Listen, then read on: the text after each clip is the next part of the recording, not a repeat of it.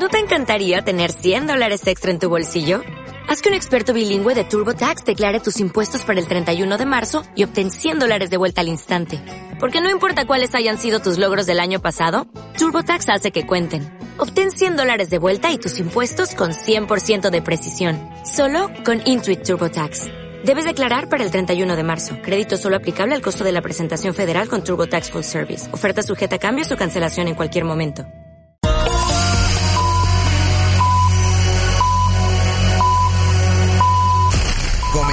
Nueva hora. nueva hora. Son las nueve. La corredoria suena. Buenas noches.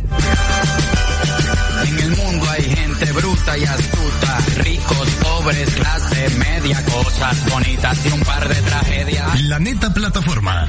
La hora de la plataforma en la corredoria suena. El programa donde las asociaciones y colectivos del barrio tienen su espacio. verticales y diagonales, derrotas y fracasos accidentales, medallas, trofeos y copas mundiales. En el mundo hay vitaminas, decisiones divididas Soy Puri Méndez presentando Planeta Plataforma. Hay homicidas, hay muchas bocas y poca comida. Hay gobernantes y presidentes, hay agua fría y agua caliente. En el mundo hay micrófonos. Planeta Plataforma es un programa de la Corredoria Suena, producido por la Plataforma Comunitaria de la Corredoria. Pero, pero, pero, no hay nadie como tú. No hay nadie como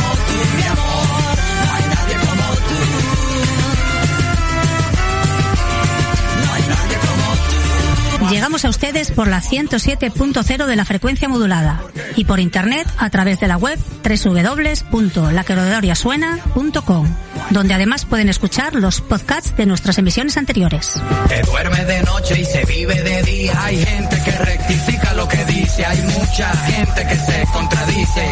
Hay algarrobas y algas marinas. Hay vegetarianos y carnicerías. Igualmente disponemos de aplicaciones tanto para Apple como para Android. medicinas, hay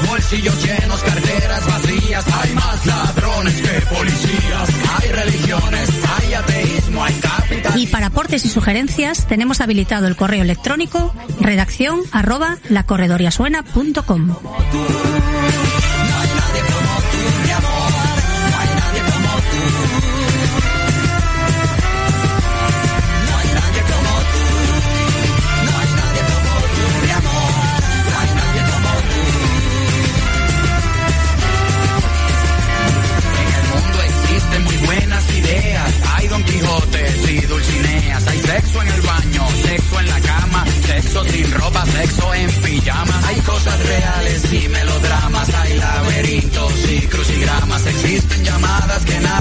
contesta, hay muchas preguntas y pocas respuestas, hay gente valiente, gente con miedo.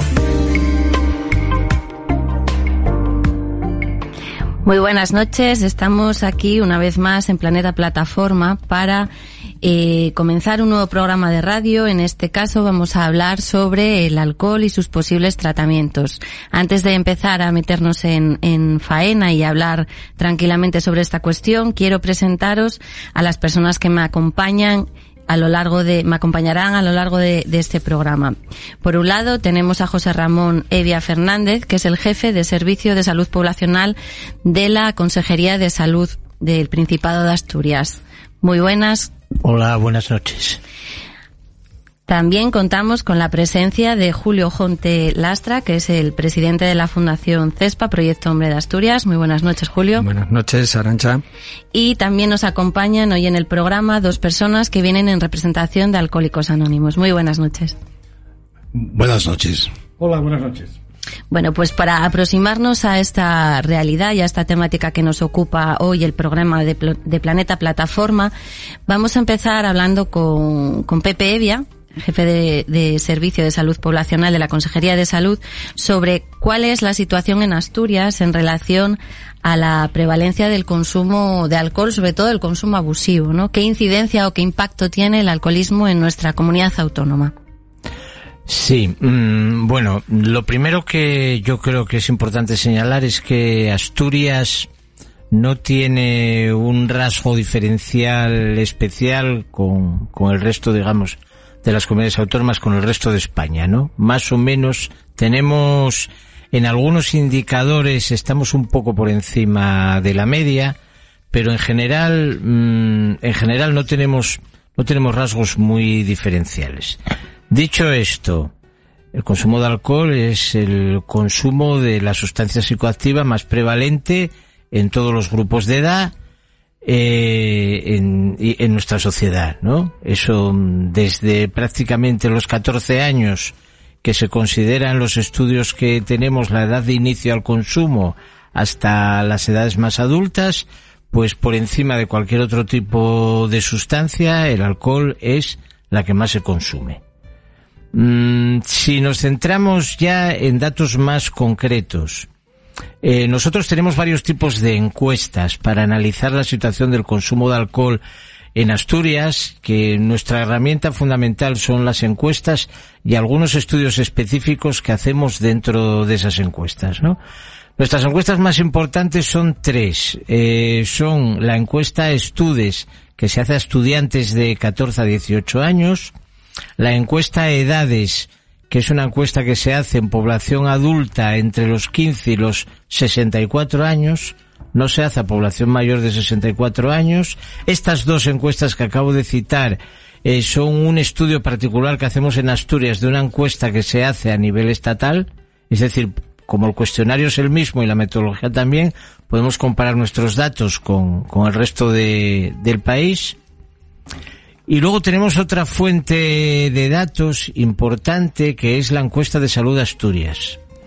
Con la encuesta de salud de Asturias, lo que ocurre, estamos ahora en la fase de procesamiento de los datos del trabajo de campo que se hizo el año pasado. Bueno, a finales del 18 y durante el 19, ¿no? Entonces esos datos, los más recientes, los vamos a tener en, en breve. Ahora mismo está en la fase de procesamiento respecto a los consumos. ¿Qué es lo que nos dice de todas formas la encuesta Estudes y la encuesta Edades? Bueno, eh, población adulta. Entendido por población adulta, como decía antes, de 15 a 64 años. Pues aproximadamente el 78% de los hombres y el 60% de las mujeres han consumido alcohol en los últimos 30 días.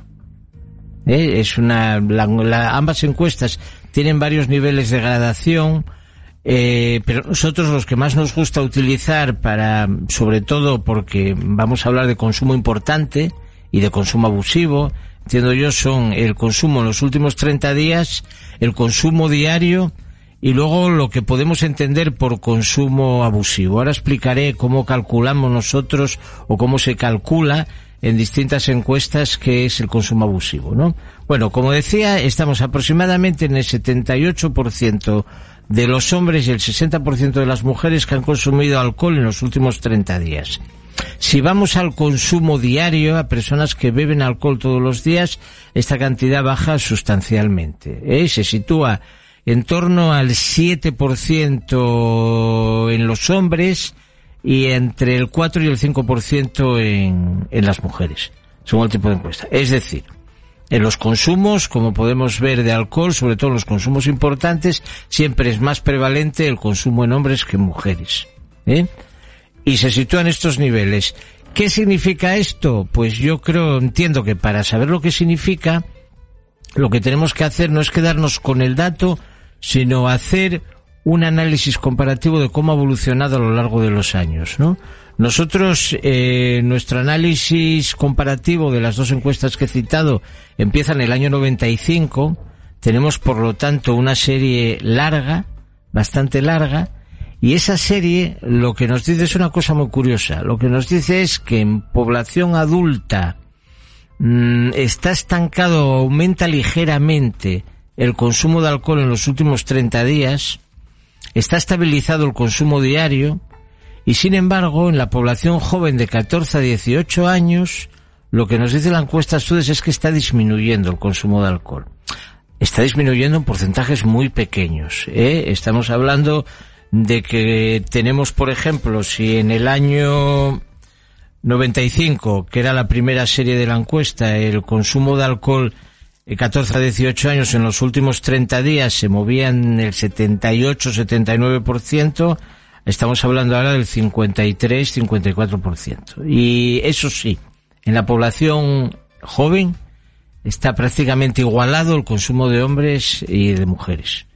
De hecho, la diferencia que es un poco mm, a favor de los hombres, de los chicos, 56 frente a 53%, pero no podemos descartar que no se deba al tamaño de la muestra. Es decir, no es una diferencia estadísticamente significativa.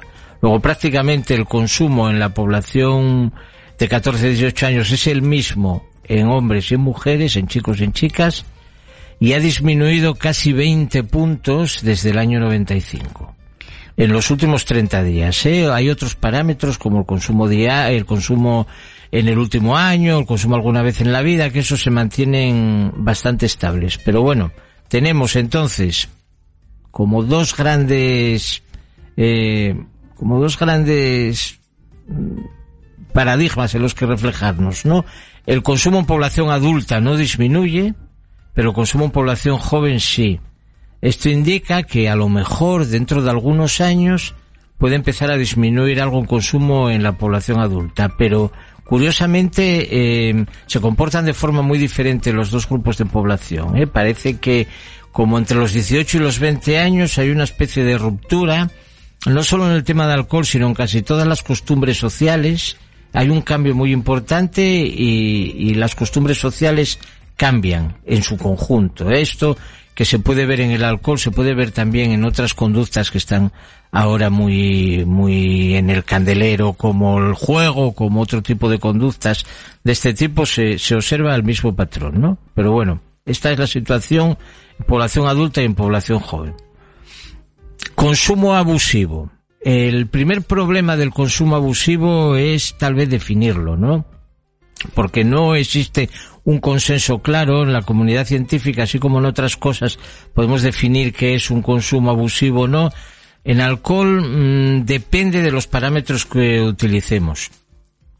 La encuesta de edades, que es la que más manejamos nosotros, utiliza una, un test, ¿eh? una pregunta que se hace dentro de la propia encuesta, una batería de preguntas, en concreto de 10 preguntas, que se llama el test audit, y de, de esas 10 preguntas se obtienen unas puntuaciones. Dependiendo de las puntuaciones, se considera que una persona tiene un consumo abusivo de alcohol o no ha llegado todavía a ese consumo abusivo, ¿no? Eh, estas puntuaciones son diferentes para hombres y para mujeres. Se considera que el consumo abusivo en hombres comienza con la puntuación de 8, de 8 hacia arriba, 8, 10 en adelante. En cambio, en mujeres ya se considera un consumo abusivo la puntuación de 7. A partir de 7, ¿no? Eh, en cambio, por ejemplo, la encuesta de salud de Asturias utiliza un criterio distinto. Es el criterio que utiliza la Organización Mundial de la Salud, que es el criterio de preguntar a la gente por el número de consumiciones que hace al día. Hay una fórmula, que no vamos a explicar aquí, que convierte esas consumiciones en gramos de alcohol y entonces utiliza el parámetro de grados de gramos de alcohol consumidos al día, ¿no? Y entonces eh, se considera que hay consumo abusivo con este parámetro cuando una persona o un hombre consume más de 40 gramos de alcohol al día y para la mujer la mitad. 20 Eso, gramos de alcohol. Para al que día. nos entiendan nuestros oyentes, porque habrá gente que Sí. esté consumiendo alcohol a diario, pero a priori parezca que no tenga un consumo abusivo y habrá gente que nos esté escuchando que a lo mejor dude, ¿no? En qué, en qué grupo de consumidores me puedo meter. ¿Cuáles serían los indicadores para explicarlo a nuestros oyentes y que puedan entender eh, a qué equivalen esos 40 gramos de alcohol? Aproximadamente, aproximadamente 10 gramos de alcohol, si tomamos la unidad 10, 10 gramos de alcohol se corresponden a una bebida eh, del tipo de las fermentadas, es decir, a una caña de cerveza o a un vino bien servido, tampoco demasiado pequeñín, pero más o menos, ¿no? Entonces, una persona tendría un consumo abusivo si bebiera todos los días más de cuatro cañas de cerveza o más de dos consumiciones eh, de bebidas destiladas, ¿eh? De cacharro, para que nos entendamos. En el ¿no? caso de los hombres, en, el caso de, las la mujeres, mitad. Sería justo la mitad. Sí, sí. Eso es el criterio que se considera desde la perspectiva de la OMS. El test audit es otra cosa. El test audit lo que mide, más que medir los gramos de alcohol que una persona bebe a lo largo del día, lo que mide y lo mide muy bien, ¿eh? es un buen test, es, por decirlo así, la relación de esa persona con el alcohol. ¿eh? A través de una serie de preguntas, de alguna manera se investiga cómo esa persona se relaciona con el alcohol. Y a partir de una determinada puntuación, lo que nos está diciendo el test de audit es que la relación de esa persona con el alcohol es una relación patológica. ¿eh? Es una relación de dependencia, para que nos entendamos, ¿no? Por debajo de esa puntuación, bueno, incluso una persona puede beber a diario, puede tener una relación más o menos a veces equívoca con el alcohol, pero cuando un test de audit nos da una puntuación por encima de 8, ya estamos hablando de que hay una relación de dependencia. Esa persona eh, depende de alguna manera del alcohol, ya para sobrevivir. Entonces son dos formas de medir muy diferentes, ¿no? Y las dos igual de válidas. Y además las cifras que arrojan son muy parecidas porque, fijaros, en el test de audit, eh, para definir consumo abusivo, nos está diciendo que aproximadamente casi el 4% de los hombres y casi el 2% de las mujeres tienen un consumo abusivo de alcohol. Estamos hablando de nuestra comunidad Estamos hablando de nuestra comunidad autónoma y de la encuesta de edades. Y en cambio, el otro criterio que decía de la Organización Mundial de la Salud nos dice es un poco mayor en mujeres. Nos da como medida el 4,2% en hombres, que era la misma que, que anterior, pero en mujeres el 3,5%, algo más. Es lógico porque este criterio de la OMS que ahora está en revisión es muy restrictivo para las mujeres. ¿eh? Realmente establecer una diferencia del doble del consumo. Es verdad que los organismos son distintos y que procesan el alcohol de distinta manera, del hombre y de la mujer, pero mm, el doble justo puede ser una medida demasiada separación, ¿no? Pero en definitiva, más o menos vienen a decir lo mismo. Aproximadamente el 4% de los hombres y entre el 2 y el 3% de las mujeres, vamos a poner el 3%, eh, entrevistadas, que lo podríamos elevar a la categoría de ese porcentaje de personas en Asturias, pues son consumidores abusivos de alcohol. Es decir, tienen un problema. Estamos diciendo entonces que cuatro hombres de cada 100 en nuestra comunidad autónoma podrían estar teniendo problemas con el alcohol. Casi con toda seguridad. Y en el caso de las mujeres, entre dos y tres. Entre dos y tres de cada cien. De cada cien.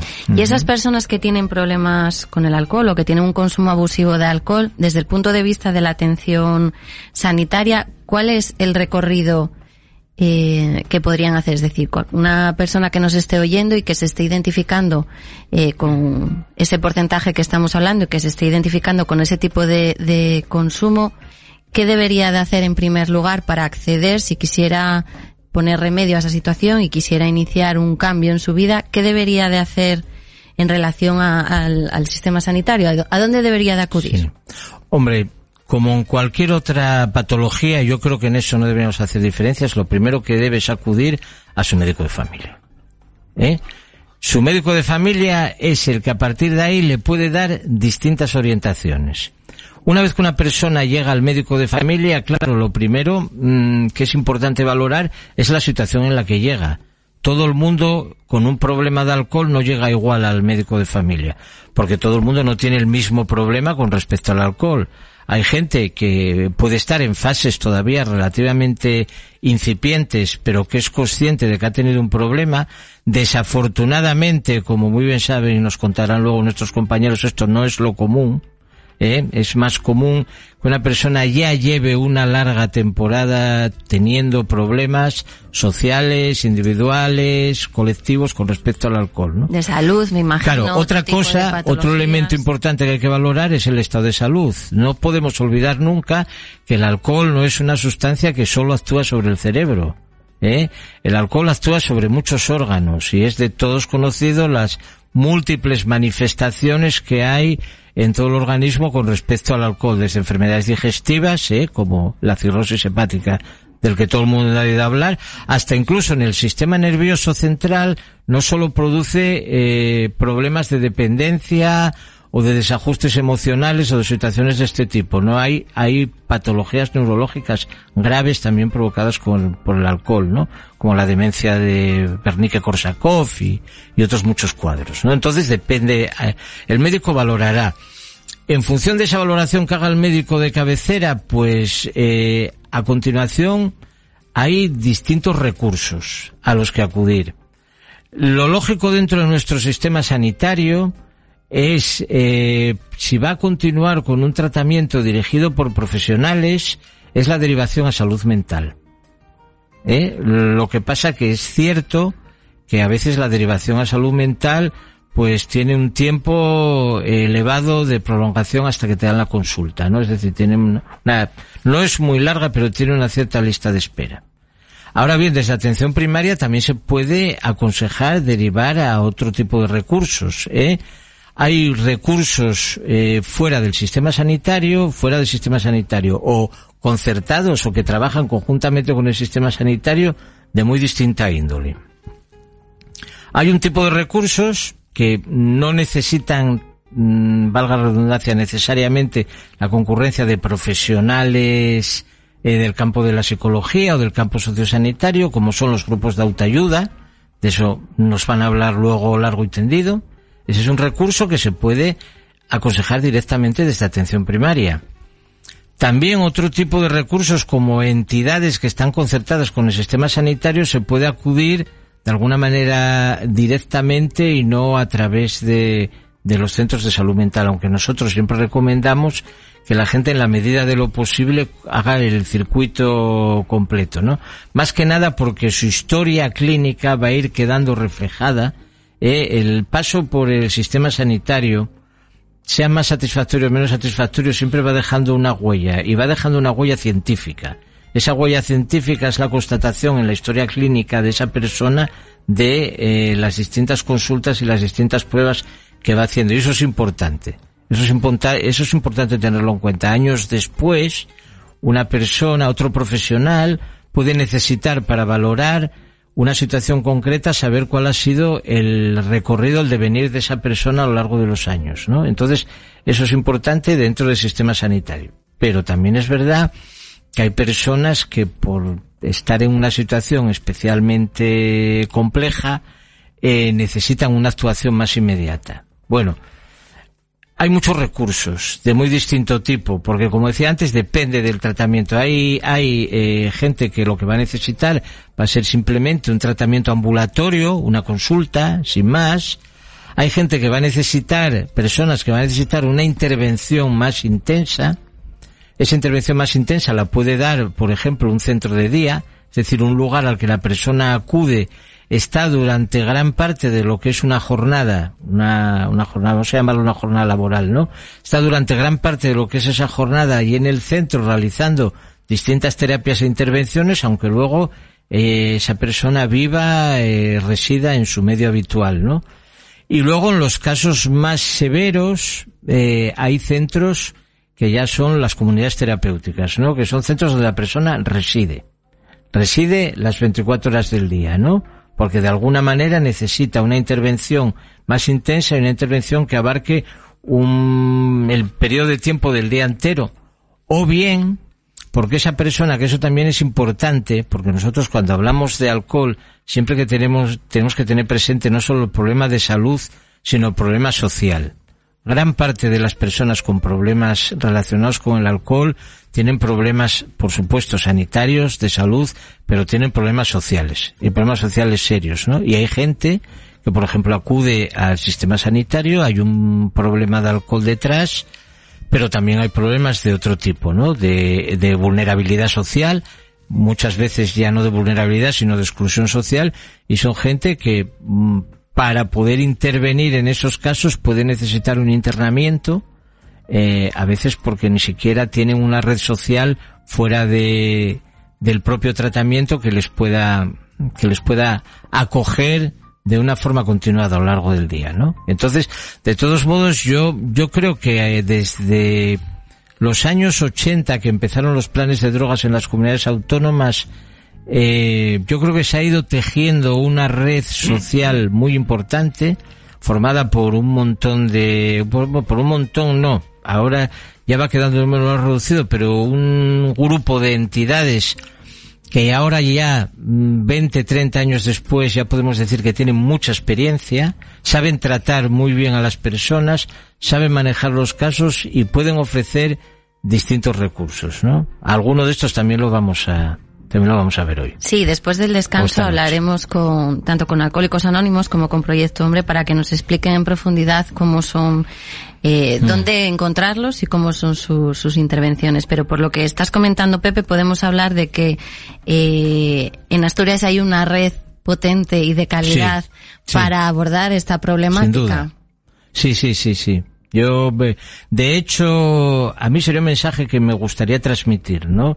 Y igual estos programas podrían ser importantes para transmitir eso. Cualquier persona que se encuentre con un problema, como estamos hablando hoy, con un problema eh, motivado por el consumo de alcohol, que no tenga ninguna duda en acudir al sistema sanitario o que no tenga ninguna duda en acudir a recursos eh, que trabajan conjuntamente con el sistema sanitario o a grupos de autoayuda, porque eh, todos ellos le van a ofrecer una, una posibilidad importante.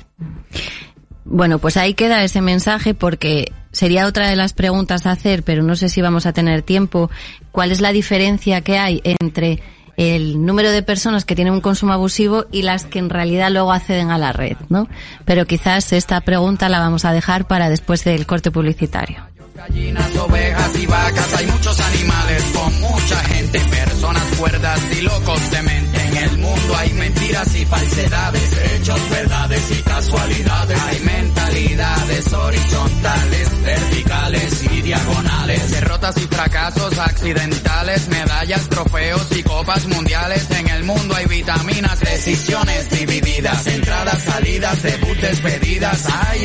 hay homicidas, hay muchas bocas y poca comida. Hay gobernantes y presidentes, hay agua fría y agua caliente. En el mundo hay micrófonos y altoparlantes, hay 6 mil millones de habitantes. Hay gente ordinaria y gente elegante, pero, pero, pero, no hay nadie como tú. No hay nadie como tú, mi amor. No hay nadie como tú. En esta radio escucharás todo lo que te interesa, todo lo que te queda cerca.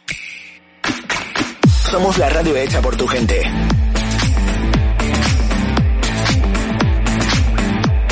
La corredoria suena.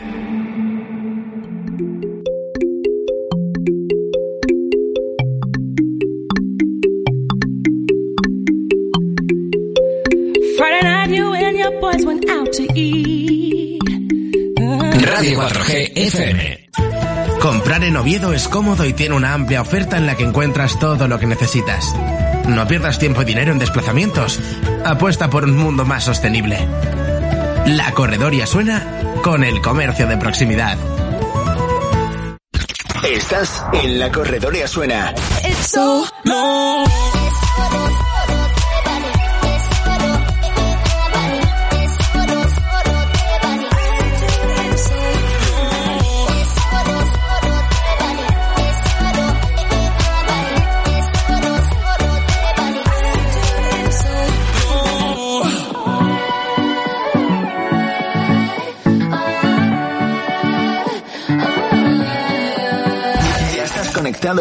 107.0.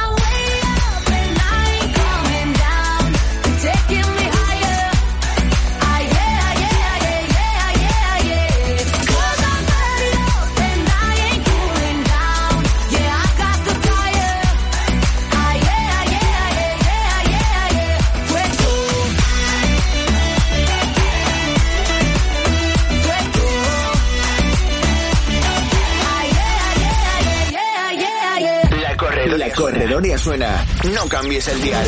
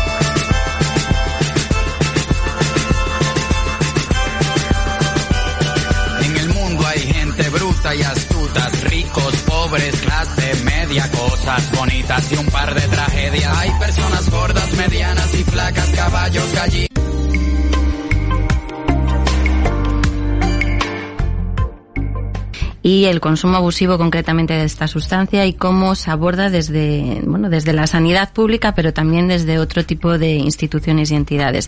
Quizá lo más importante de esta primera parte que nos comentaba Pepevia son dos mensajes muy positivos, ¿no? Por un lado, que hay como una ruptura con el patrón tradicional de consumo abusivo en la población adulta por parte de los jóvenes y que se está viendo un descenso en ese consumo abusivo para la etapa de la población juvenil y por otro lado la existencia de una red eh, de recursos de tratamiento en Asturias de mucha calidad y muy potente, entretejida desde servicios públicos y otros eh, tipos de organizaciones eh, ONGs, asociaciones, etcétera, que dos de estas organizaciones nos acompañan hoy. Pero antes de darles paso a las personas que vienen en representación de Alcohólicos Anónimos y de Proyecto Hombre, sí me gustaría, para terminar la entrevista que le estamos haciendo a Pepe Evia, jefe de Servicio de Salud Poblacional de la Consejería de Salud, que nos comentara nos habló del porcentaje de personas con consumo abusivo de alcohol, que en Asturias hablábamos de 4 de cada 100 hombres y en el caso de mujeres 2, 3 mujeres de cada 100. Esas serían las personas que tienen un consumo abusivo. Pero ¿cuántas personas ah, eh, inician un tratamiento en, en, la red? Claro, ese, ahí está uno de los problemas y, por eso un poco eh, antes hacía yo de alguna manera una llamada que cualquier persona que, que sienta que tiene algún problema con el alcohol acude inmediatamente, ¿no? Porque está acudiendo mucha menos gente de la que nosotros entendemos que debería acudir. Si pasamos a cifras y eh, los porcentajes de los que hablamos antes, si tenemos en cuenta que en Asturias con un millón de habitantes y aproximadamente eh, medio vamos a poner 400 mil personas, habría que quitar niños y gente muy mayor, pero vamos a dejar en 400.000 hombres, ¿no? Y otras 400.000 mujeres pueden ser población adulta. Eh, y pensamos que el 4% de esas personas pueden tener un consumo abusivo de alcohol, estaremos hablando de 16.000 hombres, ¿no? Y de casi 8.000 mujeres. En total, unas 25.000, eh, 25.000 personas. ¿Qué tenemos en toda la red que nosotros conocemos y podemos contar del sistema sanitario muchísima menos gente. Muchísima menos gente. Nosotros en, el, en admisiones a tratamiento nos estamos moviendo cada año entre 500 y 700 personas de admisiones a tratamiento nuevas en todos los recursos. Eso no quiere decir que sea toda la gente que está a tratamiento, la gente a tratamiento es mucha más pero estamos, podemos estar hablando de 400, 500, algunos años 700. Además, en, en, con el alcohol es una cifra esta bastante volátil, ¿eh? varía mucho de un año a otro. Pero vamos, nos estamos moviendo en una franja entre 500 y 700 personas. Yo creo que es una franja claramente inferior a la gente que necesita eh, un tratamiento y que lo necesita además ya, ¿no? Porque tampoco significa que la gente que no catalogamos de consumo abusivo de alcohol no necesite tratamiento, ¿eh? porque hay mucha gente que está en una línea en la cual es muy probable que en los próximos meses, años, acabe cayendo en el consumo abusivo, ¿no? Eh, tenemos una raya, como decía antes, en una valoración de 8 del test de Audi, pero de 6 a 8, pues también hay que vigilar eh, que estas personas pueden dar el paso siguiente y entrar ya en la franja de consumo abusivo. Bueno, hay una población importante y esa población importante acude de poco. Acude, pues eso, si estamos hablando de 700 nuevos o 500, 700 admisiones a tratamiento cada año, eh, para controlar el consumo abusivo de alcohol tendríamos que estar hablando como mínimo del doble o del triple, ¿no? Real. Es decir, estamos muy por debajo. Bueno, para hablar en concreto de dos de los recursos que están disponibles en, en, nuestra comunidad autónoma y concretamente algunos de ellos están ubicados en Oviedo, nos acompañan hoy dos personas en representación de Alcohólicos Anónimos y también nos acompaña Julio Jonte, que es el presidente de la Fundación CESPA Proyecto Hombre Asturias. Eh, si os parece, empezamos a hablar con Alcohólicos Anónimos, nos explicáis eh, en qué consiste Alcohólicos Anónimos, dónde estáis, qué hacéis. Bueno, Sí, sí, buenas noches, Arancha. Buenas noches. Yo me llamo José Luis, soy miembro de Alcohólicos Anónimos. Antes estaba eh, dando el psiquiatra una serie de datos.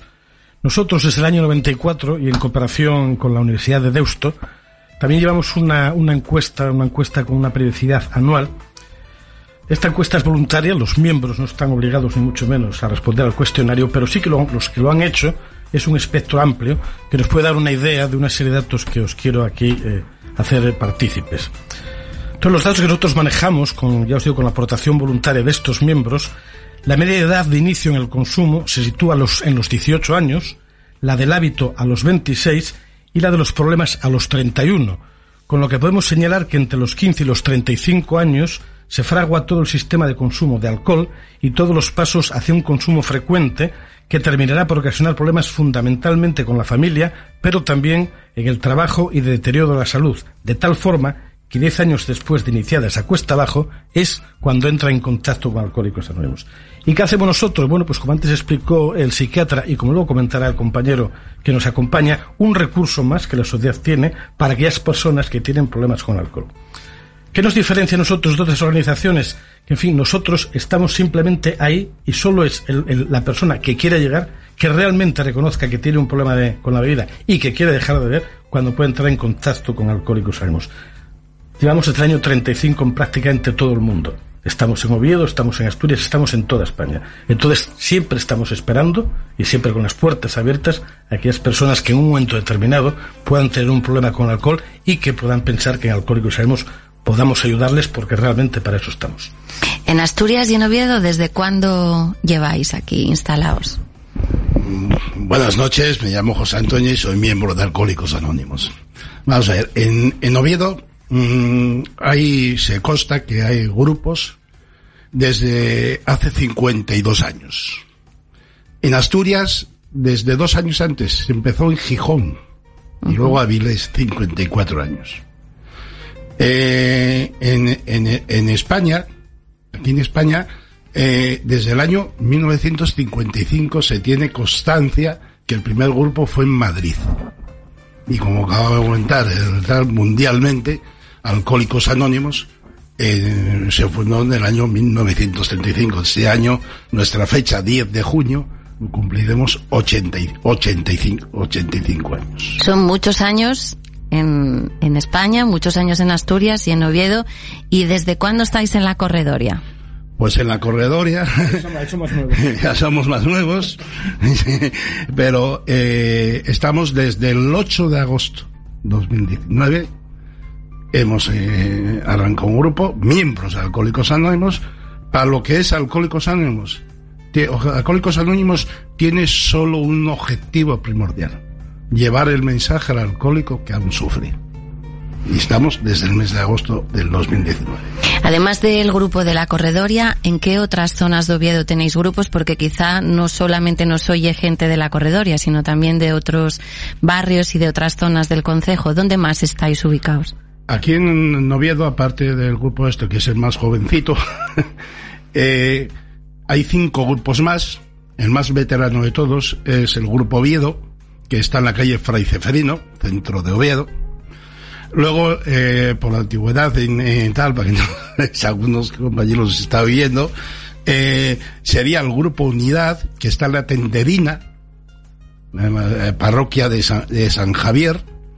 Después sería el, el, grupo Nuevo Despertar, que está en la parroquia de los Santos Apóstoles, allá donde estaba el campo de fútbol, que ahora está el Calatrava, la iglesia pequeña, ahí tienen un grupo. El siguiente es el grupo Carballón, que está en la calle Santana, Martillo, donde está la catedral San Isidoro, y ahí hay también la parroquia de, San Isidoro. Y el otro, más jovencito, previo al, al, nuestro, de la corredoria, está en la parroquia de San Lázaro. Digamos que ubicamos, y con todos estos grupos, todos los días de la semana, incluso algunos días de la semana, dos grupos están abiertos.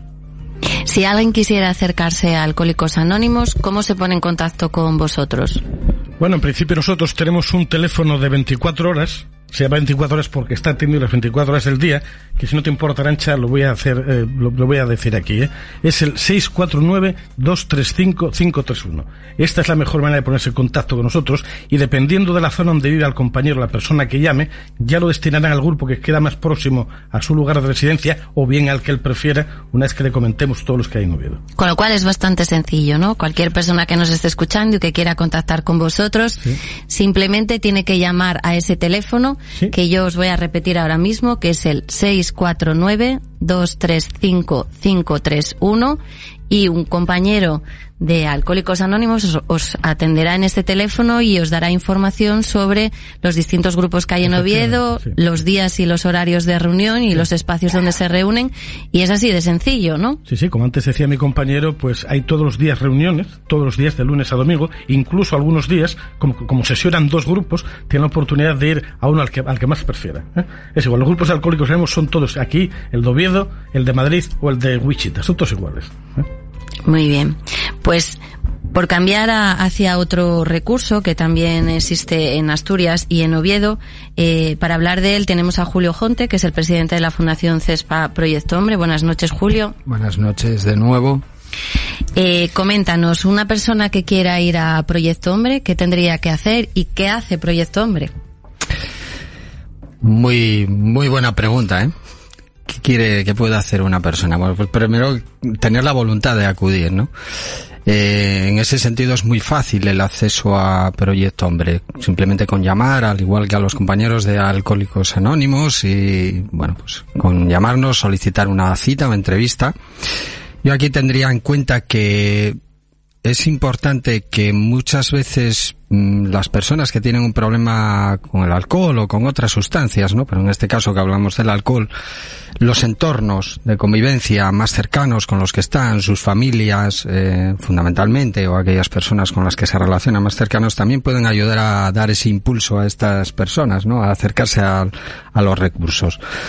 Eh, una vez llamas y consigues una primera entrevista en Proyecto Hombre, pues bueno, a partir de ahí se inicia todo un proceso de, bueno, pues analizar un poco la situación contextual en la que viene la persona, el estado de salud y ver un poquitito otro tipo de relaciones con el sistema sanitario que tengan que coordinarse. Y a partir de ahí pues se establece un plan de intervención que bueno pues eh, fundamentalmente va en torno a, a intervenciones de carácter eh, entrevista individual o de intervención individualizada, pero también con grupos y ahí cogemos un poco también porque aprendimos en esto también, ¿no? De, de alcohólicos anónimos, ¿no? La utilización de los grupos de autoayuda o grupos de tipo psicoeducativo y que eh, para nosotros son fundamentales en la intervención, ¿no? Al mismo tiempo, pues también eh, ofrecemos a las personas el trabajo con el entorno familiar, porque para nosotros es fundamental trabajar con su red básica de apoyo y no solo es un proceso que intentamos que viva la persona, ¿no? Que viene con el problema concreto. Bueno, aquí en Oviedo, no sé si me quieres preguntar, ya, yo te contesto ya sobre la marcha. Al igual que nos comentaban los compañeros de Alcohólicos, ¿cuánto tiempo lleva Proyecto Hombre en Asturias y dónde está en Oviedo atendiendo ahora mismo mm. para, bueno, los, bueno, las personas está, que nos están estamos oyendo. en la corredoria y hay que enfocarse a la corredoria. Bueno, Proyecto Hombre funciona para toda Asturias, ¿no? Tiene recursos en distintas ciudades, en, en concreto en Oviedo tiene un recurso de atención en el Postigo Bajo, eh, el acceso, quiero decir, es llamada, entrevista individualizada y después tenemos centros en Gijón y eh, en Candás y en Mieres. Nosotros actuamos de una manera coordinada, quiero decir, esos recursos, las personas a ver, a, un centro de proyecto hombre puede acudir cualquier persona que considere que tiene una problemática relacionada con el alcohol puede acudir. Luego ya se hace una valoración, una valoración de su situación que puede implicar una atención más de carácter ambulatorio o centro de día, como decía antes Pepe, o bien una actuación de carácter más residencial, ¿no? Eso se verá en el proceso de evaluación del caso. Mientras tanto, es, mm, bueno, pues mm, nosotros llevamos funcionando, yo, yo, son 30 años, más o menos, eh, aquí en Asturias, desde el año 89, y, y, bueno, el recurso de Oviedo pues lleva 20 y algo años funcionando, ¿no? Es un recurso bastante conocido, eh, aunque Proyecto Hombre inicialmente se conoce por el trabajo fundamentalmente con opiáceos y con, bueno, con el fenómeno de la aparición de la heroína, Es verdad que ya hace muchos muchos años, y eso lo puede decir Pepe, eh, porque reciben nuestros datos y, y, los tal, donde la mayor, el grupo de poblacional que más atendemos ya hace unos años es el que viene con problemas relacionados con el alcohol o con el alcohol y otras sustancias que antes comentaban los compañeros de alcohólicos, ¿no? Con cocaína o, otro tipo de sustancias, ¿no? Ese policonsumo. Al igual que le preguntaba a Pepe, ¿qué datos tenéis? Más o menos cuántas personas están acudiendo ahora mismo a Alcohólicos Anónimos y cuántas personas que tienen problemas con el alcohol están ahora en tratamiento en Proyecto Hombre. Bueno, en, en, en, Alcohólicos Anónimos no llevamos registros, digamos, simplemente en nuestras reuniones, como comentan los profesionales, eh, son autoayuda, aunque nosotros no tenemos profesionales. Entonces, libremente, la persona que quiera acudir al grupo o se sienta eh, cuando se reconoce ese primer paso, que es aceptar la impotencia ante el alcohol, y quiera reunirse con tal, eh, se forma, digamos, lo que llamamos un grupo, un grupo, un, grupo base. Eh, dependiendo de la cantidad, hay grupos que, por ejemplo, eh, aquí eh, concretamente estamos en la corredora y actualmente nos estamos reuniendo nueve compañeros. Pero hay grupos Oviedo donde hay sesiones de 30 y de 15 y de 25. Va a depender, como es libremente, cada uno va y el tiempo que quiere ir, normalmente nuestras reuniones son un par de horas, una y media o dos horas, general, generalmente, pero la persona decide cuánto tiempo está. No está, sí, señor. Pero bueno, en, en esta eh, estadística, vamos, encuesta que hacemos cada cierto tiempo y que nos colabora la Universidad de Odesto a nivel nacional, hoy en día la media está de asistencia de una media en los grupos en unos 15 miembros a nivel nacional. Y en el caso del proyecto, ¿cuántas personas por problemas bueno, de alcohol estáis atendiendo mm, o atendisteis en el último bueno, año? En el último año en torno a 218 personas. Eh, tanto de, y aquí mezclaría un poco, pues unas 129, estamos hablando, personas con consumo originario, matriz, el alcohol, quiere decir, y, y, y el resto pues serían personas con esa mezcla de policonsumo que te indicaba, ¿no? Para nosotros, bueno, sí, sí es importante, ¿no? El, Sí, es verdad que nosotros hacemos el enfoque un poco diferente en cuanto a que sí eh, trabajamos con una estructura que intentamos mm, recoger mucho la información y los datos respecto de la historia clínica de las personas, eh, pero porque, porque hacemos con ello todo un seguimiento de cuáles son eh, bueno, pues el resultado y, y, la forma en la que, bueno, entre otras cosas porque respondemos a los, a los recursos ante, bueno, pues los financiadores, eh, Proyecto Hombre fundamentalmente en Asturias, pues, pues tiene una responsabilidad en cuanto a quien le financia, pues tiene que dar una, una respuesta, ¿no? En ese sentido, esa es la diferencia probablemente con otro tipo de, de entidades, ¿no? Y bueno, y yo creo que también por una cuestión de, de, honestidad con el principio de funcionamiento de una organización que nace para intentar dar respuesta a un problema. Si no lo da, pues supongo que lo más adecuado es que dejen de financiarnos o, o que dejen de, o que dejemos nuestro, nuestro trabajo y nuestra tarea, ¿no? Vosotros, al igual que comentaba Pepe en las estadísticas, que hay una diferencia entre varones y mujeres que tienen consumos abusivos de alcohol, más varones que mujeres, ¿notáis también esa diferenciación en vuestros espacios de trabajo? Eh, fundamentalmente la existencia es de carácter masculino, pero también manejamos aquí unos datos, ya os digo, antes comentaba el compañero eh, de Proyecto Hombre, nosotros hacemos un seguimiento específico, no tenemos registros y no podemos dar datos fiables más allá de la propia voluntad y, ganas que tienen de contestar a estos cuestionarios los miembros que están en nuestros grupos, ¿no? Pero por grupos de edad tenemos aquí el, el sexo, 30 o menos años de hombres un 1,7%, mujer un 1,9%. En esta franja de edad hay más mujeres que hombres. Entre 31 y 40 años, los hombres un 9,1%, las mujeres un 8,1%. De 41 a 50 años, el hombre, los, los hombres 23,7%, las mujeres 32 eh, 32,5%. De 51,60, eh, 36% los hombres, 36% las mujeres. En fin, estos son unos datos más aproximados de esas, de esos cuestionarios que contestan, ¿no? Pero sigue siendo mayoritariamente una presencia masculina mayor.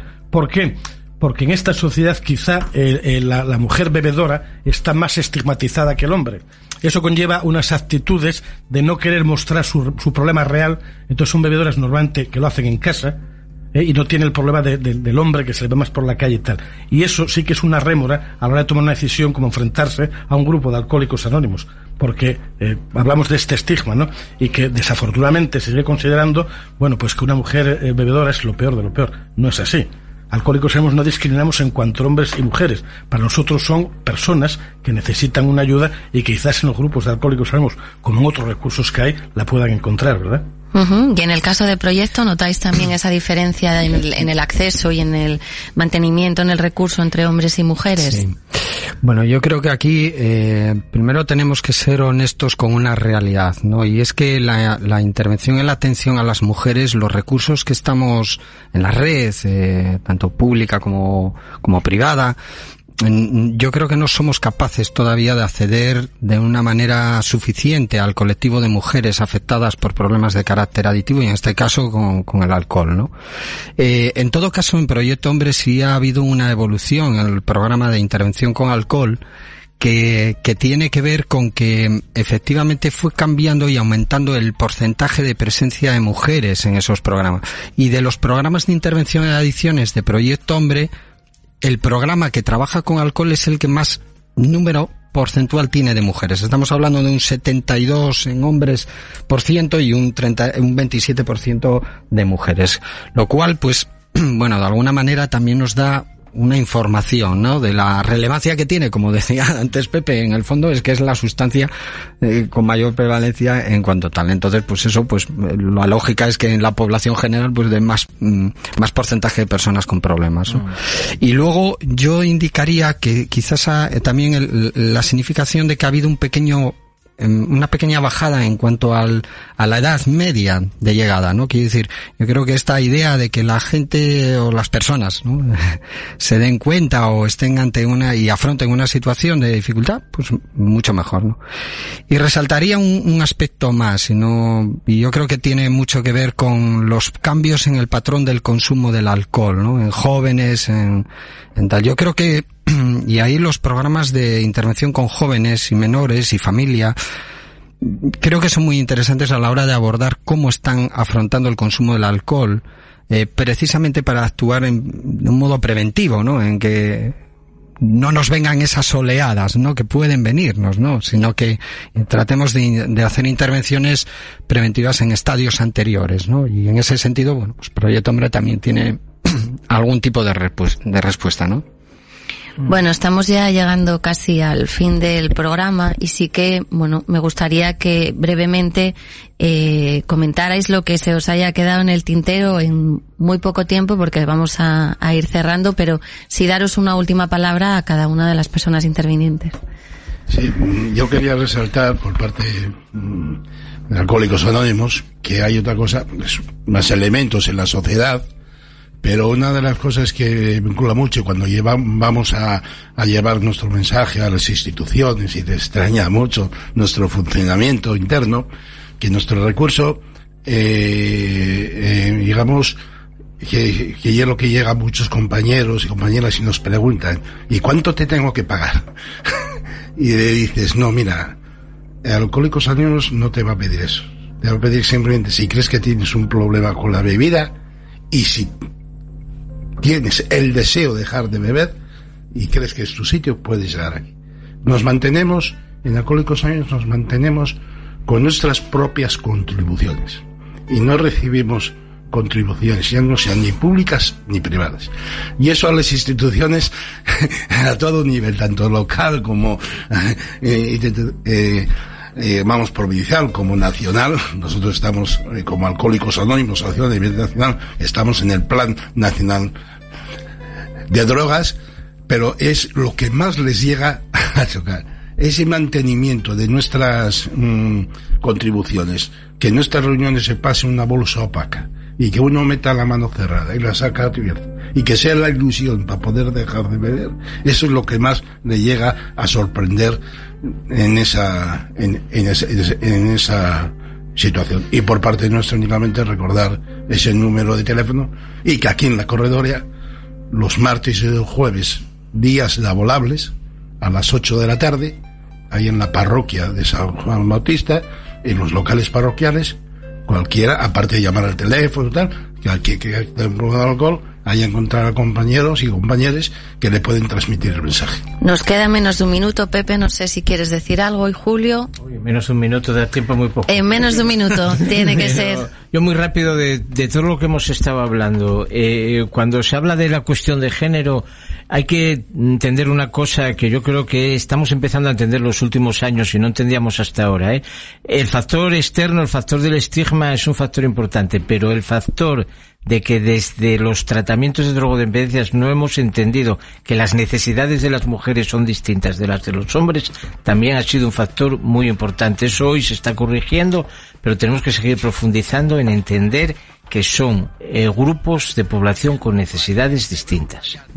Julio, 10 segundos. Nada, 10 segundos, pues yo lo diría en general, ¿no? Que aquella persona que tenga duda o que considere que tiene un problema que relaciona con el alcohol no tiene ninguna excusa. Quiero decir, hay sitios y espacios a donde poder acudir y poder al menos pues contrastar, ¿no? Lo que puedas estar viviendo y si te y saber si es normal o no normal, ¿no? Y, y, y abordarlo.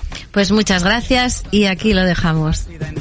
Medallas, trofeos y copas mundiales. En el mundo hay vitaminas, decisiones divididas, entradas, salidas, debut, despedidas. Hay inocentes, hay homicidas, hay muchas bocas y poca comida. Hay gobernantes y presidentes, hay agua fría y agua caliente. En el mundo hay micrófonos y altoparlantes,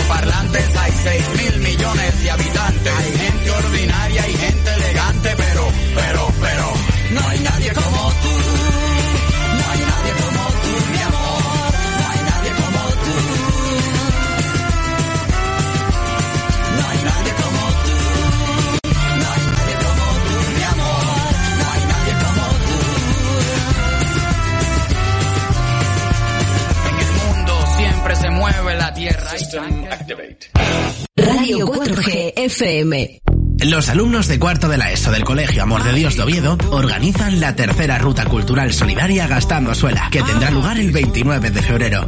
Este año los beneficios recaudados serán para la Asociación Galván, Duchen, Adansi y Caritas. Apúntate y colabora. Inscripciones abiertas hasta el 17 de febrero desde nuestra web www.amordediosoviedo.es. Gastando Suela. Invierte en solidaridad. Contamos contigo. El comercio local da vida a la ciudad y personalidad a las calles, que se llenan de gente y se convierten en zonas más transitadas y seguras. Hacer tus compras en Oviedo es una oportunidad para relacionarnos con nuestra gente y una excusa perfecta para conocer nuestra ciudad. La Corredoria Suena apoya el comercio local. La música que te gusta suena aquí. La corredoría suena. Me encanta tu aroma de mujer y esa suave caricia que regalas a mi piel. Eh, me gusta tu forma de querer y que cuentes las horas que te quedan para volverme a ver. 107.0